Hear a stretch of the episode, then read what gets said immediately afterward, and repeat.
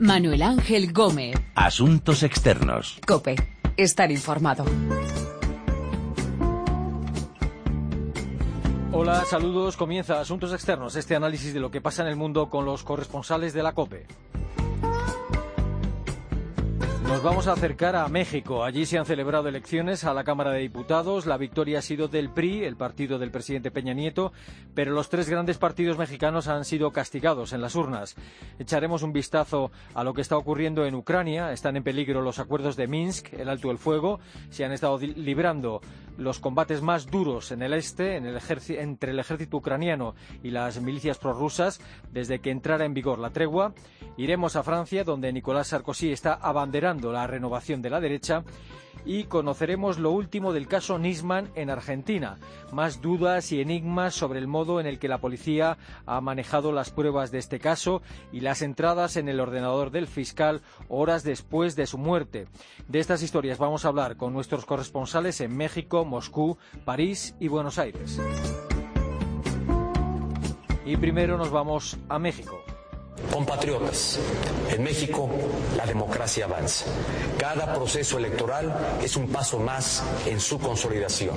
Felicito a los representantes que hoy han sido electos por la ciudadanía. El presidente Enrique Peña Nieto decía que la democracia avanza en México, aunque el que no avanza es el PRI, su partido. A pesar de que ha ganado las elecciones parlamentarias, ha perdido escaños. México, María Berza, saludos. Hola, muy buenas. ¿Qué tal? Eh, ¿Quién ha salido bien parado en estas elecciones? Si es que ha salido beneficiado a alguien o algún partido. Eh, da la impresión de que todos los grandes eh, partidos han sido castigados. Pues eh, sí y no, me explico. Es cierto que el PRI, eh, que era el partido mayoritario, y el PAN, el de derechas, que era el primer partido de la oposición, los dos han perdido escaños en el Congreso, pero su fuerza relativa se mantiene prácticamente igual, porque el PRI y sus aliados condicionales, que son el Partido Verde, uno de los más corruptos y de México y Nueva Alianza, es el del Sindicato de Maestros, mantienen la mayoría en la Cámara, con lo cual eh, el PRI va a seguir con el mismo margen de maniobras y el PAN, aunque también ha perdido escaños, pero se queda como primera fuerza de la oposición. Y luego en los estados eh, hay que recordar que se elegían gobernador en nueve estados y más o menos también las fuerzas pues quedan muy parecidas. El PRI gobernaba en seis estados y ahora va a gobernar en uno, en, perdón, gobierna en, va a gobernar en cinco, solamente de un, Estado, el PAN tenía dos y mantiene dos, y el PRD de la izquierda tenía uno y mantiene uno. Entonces, eh, como digo, más que nada es eh, este cambio quizá de fichas, pero dentro del mismo mapa político general. Y por un lado, los mexicanos dicen estar hartos de sus políticos, porque bueno, más del 90% dicen no confiar en ellos en una reciente encuesta. Sin embargo, em, aunque más de la mitad de los electores se quedaron en casa, lo que han demostrado estas elecciones es que el sistema de movilización de votos de los grandes pues sigue relativamente engrasado. Y hay cosas curiosas. Eh, por ejemplo, en dos de los estados con más violencia, Guerrero y Michoacán, los electores han castigado al partido en el, en el, gobierno respectivo, pero en cambio han votado por el que fracasó en el estado vecino. Como digo, un poco lioso, pero quizás también cabe destacar un gran triunfador, que es Jaime Rodríguez, le llaman el Bronco, es el, va a ser el nuevo gobernador de Nuevo León, el estado donde está la capital económica de México, y se va a convertir en el primer gobernador independiente de México. Y esto, desde luego, es un punto muy a tener en cuenta. Mm. En algunas partes del país eh, hicieron lo posible por boicotear las elecciones. Por ejemplo, en el estado de Guerrero, familiares y compañeros de los 43 estudiantes desaparecidos. Eh, ¿Cómo están allí las cosas ocho meses después de que se perdiera la pista de estos estudiantes? Pues lo más triste es que no hay novedades. Se sigue sin saber con certeza qué pasó con esos 43 jóvenes la investigación no avanza y la única esperanza de las familias es que los expertos internacionales que están investigando ahora el caso obliguen al gobierno con sus conclusiones a investigar más y mejor. Estas conclusiones se darán todavía, todavía no se han dado de conocer, tendremos que esperar unas cuantas semanas. Eh, por eso, bueno, pues eran el sector más legítimo para llamar al boicot y denunciar la connivencia de políticos y narcos. Pero bueno, pues eh, aunque los votos nulos supusieron casi el 5% el boicot real mm, no prosperó. Y bueno, por si fuera poco, por ejemplo, en Iguala, que es donde desaparecieron los estudiantes eh, y se detuvo a tanta gente, nada ha cambiado. La gente en la calle el día de las elecciones contaba eh, pues que seguían los asesinatos, que siguen eh, las desapariciones y uno se pregunta, bueno, entonces el gobierno qué ha hecho? Bueno, pues la, la respuesta que daba la gente de Guerrero es que solamente ha maquillado una situación, pero que no ha cambiado nada de fondo. Eh, ¿Y en qué situación queda el presidente Peña Nieto con estas elecciones? Bueno, el presidente la verdad es que queda reforzado. Eh, pese a perder escaños, es uno de los grandes triunfadores, porque hay que recordar que su imagen estaba muy deteriorada por los casos de corrupción y, por los pocos resultados en la lucha contra la violencia. Y lo que logra es mantener esa mayoría, como decía antes, en, en, unión con el Partido Verde y con Nueva Alianza, una mayoría suficiente que le va a permitir sacar adelante todas las reformas eh, que le quedan pendientes y sobre todo esas leyes Em, menores que van a ser importantes para, llevar a cabo y poner en la práctica las reformas que ya se han iniciado. Por eso se, se mostraba eufórico la noche electoral. Mm. ¿Y la izquierda en qué situación queda la izquierda, que parece cada vez más dividida? No, dividida no, divididísima realmente. El, PRD, que era el partido tradicional de izquierda, ha perdido mucho, eh, sobre todo debido al fuerte ascenso de Morena. Recordemos que Morena es un partido nuevo, es el partido que creó el que fuera varias veces candidato presidencial de la izquierda, Andrés Manuel López Obrador, y, por ejemplo ha tenido una victoria muy importante en la capital, aquí en Ciudad de México, que era un feudo tradicional del PRD y ha ganado Morena. Eh, López Obrador eh, está realmente contento porque ya está mirando a esas presidenciales, ¿no? Mira al 2018, eh, igual que miraba pues el, gobernador independiente de Nuevo León. Pero luego también quedaban un, montón de partidos pequeños que ahora, en los mm, años que quedan hasta esas elecciones presidenciales, habrá que ver pues cómo se acoplan, a, si, si pueden trabajar en unión con Morena o no. La izquierda la verdad es que tiene un problema por delante. En el país, en México, hay hartazgo con los políticos de siempre. Ni la mitad de los mexicanos han ejercido su voto en estas elecciones. Mientras tanto, en sitios como Chilapa, eh, los, cárteles continúan con su guerra, ¿no? con víctimas civiles, sin que las autoridades mexicanas hagan nada. Pues mira, un vecino de Chilapa, eh, la semana pasada, cuando estuve por allí, me resumía de esta manera el voto del domingo. Me decía, lo único que se va a elegir es qué grupo del crimen organizado nos va a gobernar así de contundente y así de fuerte. ¿no? En esta ciudad hay que recordar que solo en cuatro días de mayo, hace solo unas semanas, desaparecieron 16 personas en plena casi campaña electoral y en el último año han encontrado 105 cadáveres. De hecho, los expertos eh, aseguran que toda la violencia preelectoral que hubo en México se debe a que los cárteles lo que intentan es influir en los candidatos. Recordemos que hubo una veintena de políticos, entre candidatos y no candidatos, pero seguidores, asesinados durante toda la campaña.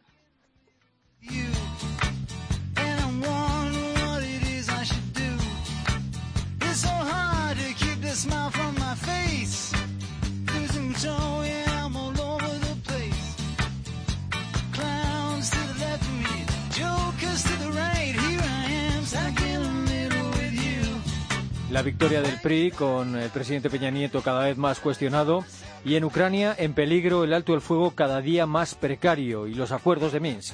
Минские договоренности 12 февраля находятся под постоянной угрозой срыва из-за действий киевских властей, пытающихся уйти от своих обязательств el ministro de Asuntos Exteriores de Rusia, Sergei Lavrov, acusaba a las autoridades de Ucrania de poner en peligro los acuerdos. El presidente ucraniano, Petro Poroshenko, advertía de que Rusia puede estar preparando una invasión total de su país. Moscú, Ricardo Marquina, saludos. Hola, muy buenas. El ejército ucraniano y las milicias separatistas prorrusas se culpan mutuamente de los últimos combates, que han sido los combates más duros desde que entró en vigor el alto el fuego, que cada vez es, es menos alto el fuego. De hecho, según los testimonios de compañeros que están ahora mismo sobre el terreno en el conflicto, eh, la guerra ha rebrotado de tal modo que resulta ya irreal hablar de alto el fuego, tregua o como se quiera decir. Ahora mismo la situación en el este de Ucrania es de, guerra total. Los combates comenzaron por el control de la ciudad de Marinka, una pequeña localidad de unos 6.000 habitantes a 20 kilómetros eh, de, la capital de los rebeldes, Donetsk, una ciudad Marinka que está ahora mismo prácticamente desierta, sin habitantes. Y tras ello, el combate, el intercambio de fuego de artillería y el uso también de infantería por ambos bandos ha sido un hecho eh, real, tanto en Donetsk como en Lugansk y también al sur, en la ciudad portuaria de gran importancia, la ciudad de, Mariupol. Mm.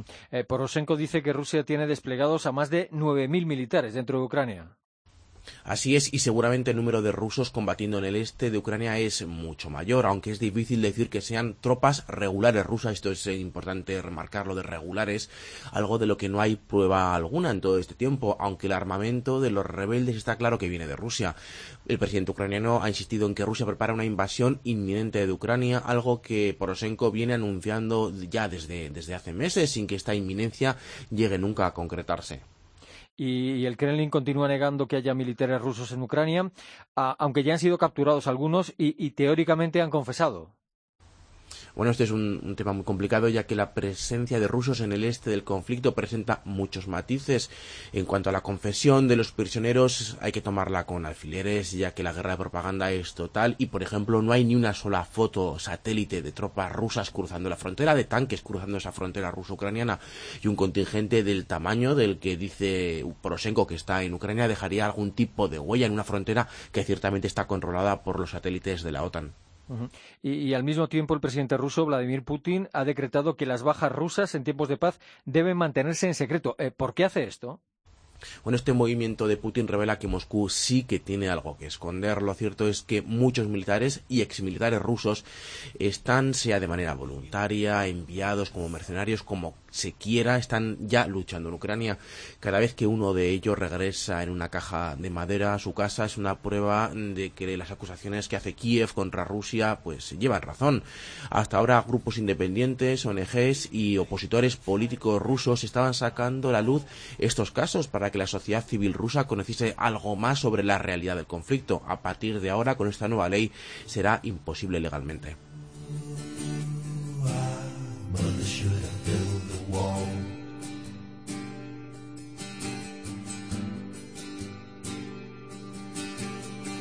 Should I run for president?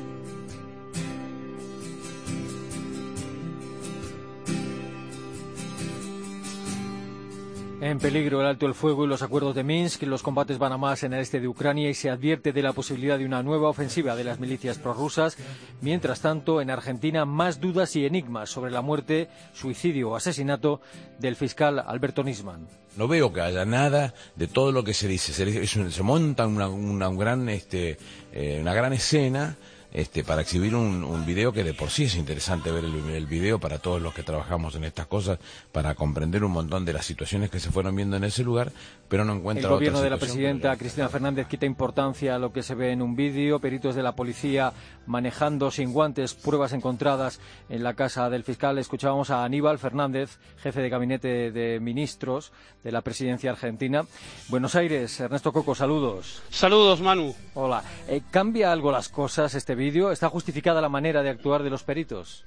Pues cambia en principio porque se ratifica eh, de alguna manera lo que se decía y lo que a la vez mentía el, el gobierno lo que se vio en ese vídeo fue la ratificación de la declaración, en principio, de una testigo circunstancial que había sido convocada por la policía el mismo día en que se halló el cuerpo y que había dicho que en el apartamento del fiscal Nisman había mucha gente pisando y tocando todo y que desde el propio gobierno eh, eh, no solo la habían desmentido a esta testigo, sino que la descalificaron de la peor manera.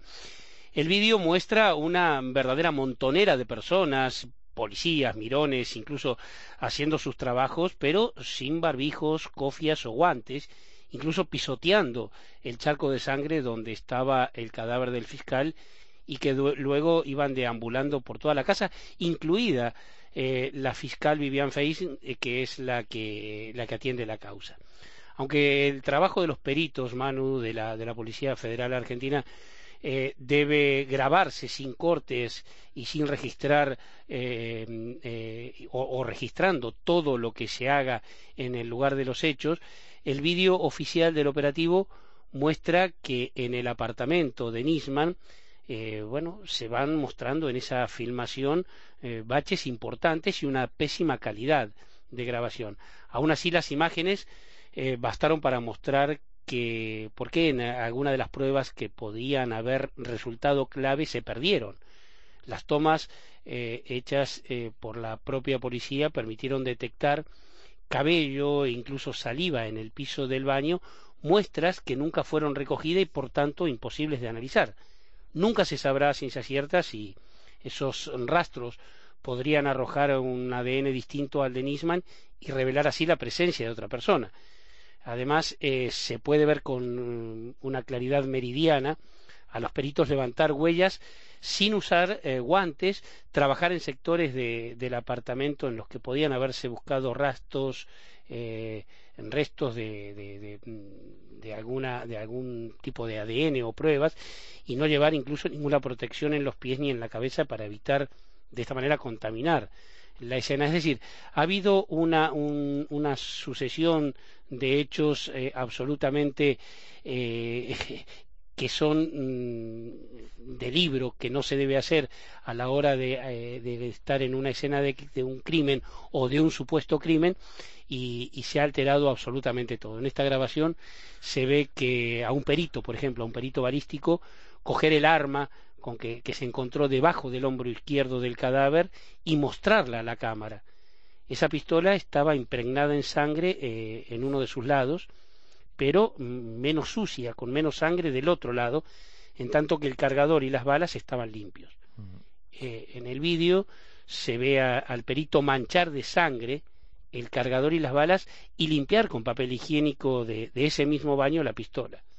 Eh, esto eh, ensuciar con la sangre de Nisman el cargador y las balas eh, impidió, por ejemplo, ver más tarde en el laboratorio y que los expertos pudieran detectar la presencia de algún otro ADN, dejando eh, el arma por, por, descamación o transpiración. Además, nos hemos enterado de que alguien accedió al ordenador de Alberto Nisman horas después de que hubiera muerto, cuando todavía no se había descubierto el cadáver. Sí, de acuerdo a los informes que se han podido ver, porque todo eh, han vuelto a salir una serie de, de, elementos a partir del vídeo. Y de acuerdo a los informes de los peritos, sobre las ocho de la tarde de aquel 18 de enero, eh, donde está absolutamente confirmado por peritos y por el cuerpo médico forense, Alberto Nisman ya estaba muerto. Y aunque aún no lo habían encontrado a esa hora, sobre esa misma hora se detectaron más de 60 entradas al ordenador personal del fiscal a través de un dispositivo USB. Eh, aún no se ha determinado si fue con un pendrive, con un disco duro externo o a través de un teléfono móvil. Ese hallazgo sorprendió absolutamente a todos los especialistas que analizan los ordenadores y los teléfonos y esto puede generar un vuelco en esta investigación, pero la única realidad es que a día de hoy, y a casi cinco meses de, la muerte de Alberto Nisman, aún no se sabe con certeza no solamente cuándo murió, ya que persiste la duda si fue el 17 o el 18 de enero, pero mucho menos cómo murió, si fue suicidio u homicidio. De hecho, eh, a través de, bueno, de, esas eh, eh, intromisiones en el ordenador, hubo filtraciones de fotos privadas que el fiscal guardaba en, ese ordenador y que fueron convertidas en afiche, Manu, con las que han empapelado Buenos Aires, literalmente, y esto, bueno, se ha entendido como una flagrante campaña de desprestigio emanada desde el propio gobierno, mostrando al fiscal como un promiscuo, un corrupto, incluso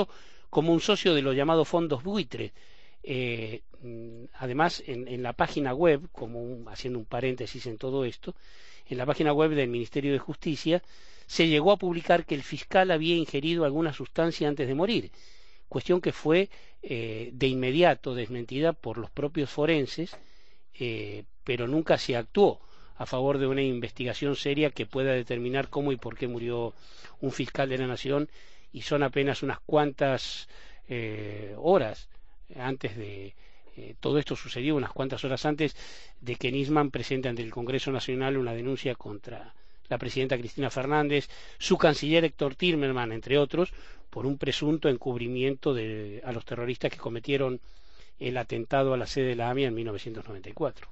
Y brevemente, Ernesto, ¿qué, dice la presidenta Cristina Fernández y su gobierno sobre todos estos eh, enigmas? A día de hoy nada, nada, absolutamente nada, salvo sus eh, teorías antagónicas tras la muerte del fiscal, donde primero confirmó que fue un suicidio y 48 horas más tarde confirmó también que había sido un homicidio. Pero nunca más ha vuelto a hablar del tema. Pero su jefe de gabinete, eh, Aníbal Fernández, como escuchábamos al principio, es el encargado de descartar la teoría del homicidio, utilizando como único recurso el desprestigio y la defamación contra el fiscal, aunque la aparición del vídeo ha vuelto a poner el caso Nisma sobre la mesa, cuestión que al gobierno no le ha causado ninguna gracia.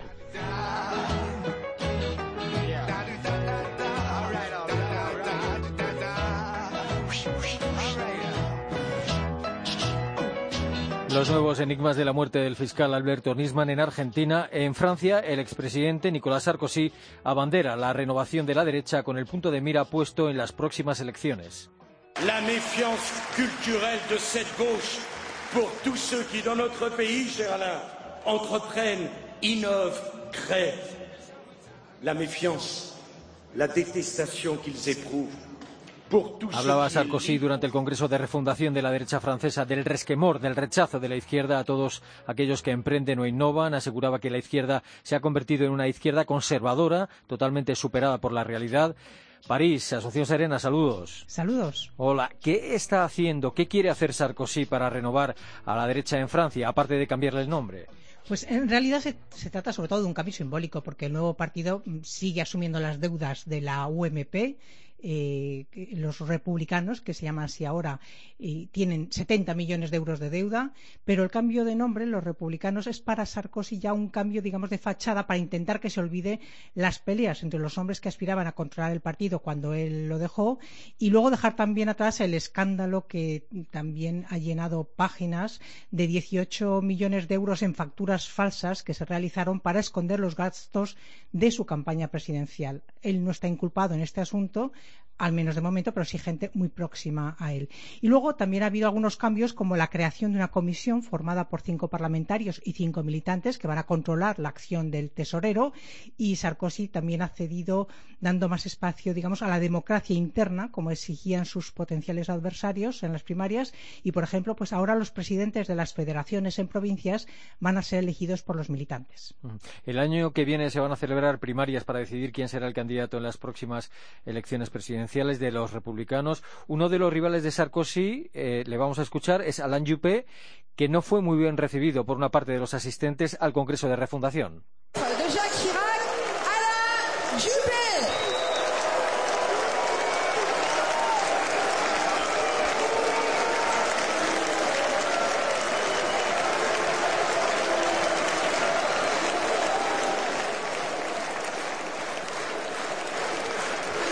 Chers amis,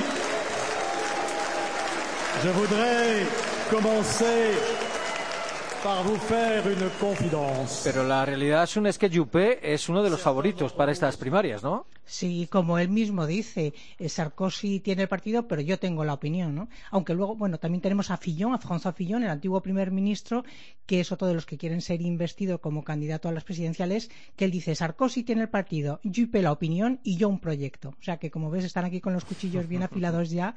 Pero bueno, volviendo a Juppé, él no es el favorito entre los militantes, como hemos podido bien oír en con esos abucheos y silbidos que fue durante el Congreso, y allí lo que había era, pues, sarcosistas pero sí es el favorito entre los simpatizantes del centro y de la derecha, digamos, o centro derecha, y si se abren las primarias a los simpatizantes a día de hoy, pues eh, sería él el designado para representar a los republicanos en la campaña presidencial. Y sería el que más posibilidades, además, tendría de ganar luego frente a una hipotética candidatura de François Hollande. Pero Sarkozy está intentando que las primarias estén abiertas también a otros candidatos eh, centristas, no solamente a los de los republicanos, porque tienen acuerdos con ellos, acuerdos electorales. Y esto, claro, evidentemente, si hay algún centrista, pues esto, claro, va en contra, restaría votos a, a Juppé y le favorecería a él. Mm. ¿Qué obstáculos podría encontrarse Sarkozy en el tiempo que queda hasta las presidenciales que le impidiera ser de nuevo candidato al Palacio del Eliseo? Bueno, ya empieza a tener algún obstáculo que otro, digamos. En el partido, por ejemplo, sus posibles rivales temen que Sarkozy pues quiera dar largas a la celebración de esas primarias, o sea, dejar pasar el tiempo y al final, digamos, imponerse como el candidato natural, ¿no? Y por eso acaban de escribirle una carta conjunta pidiéndole que precise de forma urgente cuáles van a ser las modalidades de organización de esas primarias, porque si no, claro, el tiempo se va a echar encima y ya todo el mundo va a decir pues que sea él, ¿no? Y luego, además, Y esto es más importante, Sarkozy tiene pendiente un asunto judicial. En mayo, el Tribunal de Apelación de París ha dado por válidas las escuchas telefónicas que permitieron inculparle por mm, presunta corrupción y tráfico de influencias. Recordáis que es por haber intentado, junto a su abogado, obtener informaciones bajo secreto del sumario a través de un alto magistrado. Y ahora ha recurrido al Supremo y los procedimientos judiciales pueden prolongarse incluso hasta 2017 y, entre tanto, presentarse a las primarias y, si las gana, a las presidenciales. O sea que hay obstáculos, pero digamos que puede salvarlos. Y también el Partido Socialista francés ha celebrado Congreso y, y, lo que trata es de diseñar una estrategia que le permita recuperar los votos perdidos en las últimas elecciones municipales, europeas y departamentales. Sí, es, el objetivo de, de este Congreso era desactivar eh, esa digamos, desbandada de votos y también la mina que tienen dentro del mismo partido del sector más a la izquierda, que son muy críticos con el gobierno porque dicen que están, digamos, negando la, esencia de, lo que son, de, la izquierda socialista, y de hecho uh, lo, lograron desactivar este, este, digamos, estas explosiones antes de celebrar el Congreso porque Martín Aubry, que es la figura más representativa, ha acabado firmando, acabó firmando la moción que presentaba el secretario general eh. Y luego Manuel Valls durante el Congreso, pues en su discurso hasta logró que se aplaudiera en pie al presidente de la República, el trabajo que está haciendo el gobierno. Bueno, las decisiones, las disensiones fueron mínimas con la vista puesta a las elecciones regionales de diciembre, ¿no? Que todo el mundo está interesado en estar, presentar al menos de fachada una unión que les permita eh, parar un poco el varapalo que, se espera, ¿no? Pero vamos, el número de militantes es un indicador claro. Tenían 170.000 a finales de 2012 y en dos años han perdido 40.000 y otros 30.000 habían dejado ya de pagar su cuota, ¿no? Y luego está pues el constante aumento del paro, el crecimiento átono de la economía, la dificultad para enderezar las cuentas de, públicas, pues esto sin contar con todas las polémicas que hay, pues de la vida privada de Hollande o del viaje reciente de Manuel Valls para ver jugar a su partido al Barça, pues en fin, van a tener difícil movilizar a sus votantes a pesar de este congreso que digamos ha sido de unión.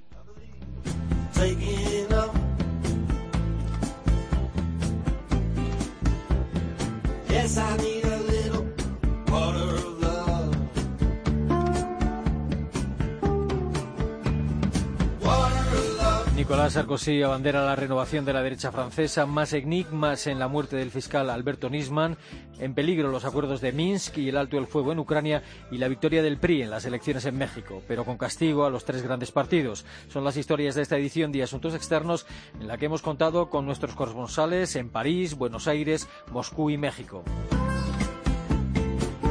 Recuerden que nuestra dirección de email es asuntosexternos.cope.es y que también estamos en Twitter, Asuntos Externos, todo junto. La semana próxima volvemos con Asuntos Externos aquí, en cope.es.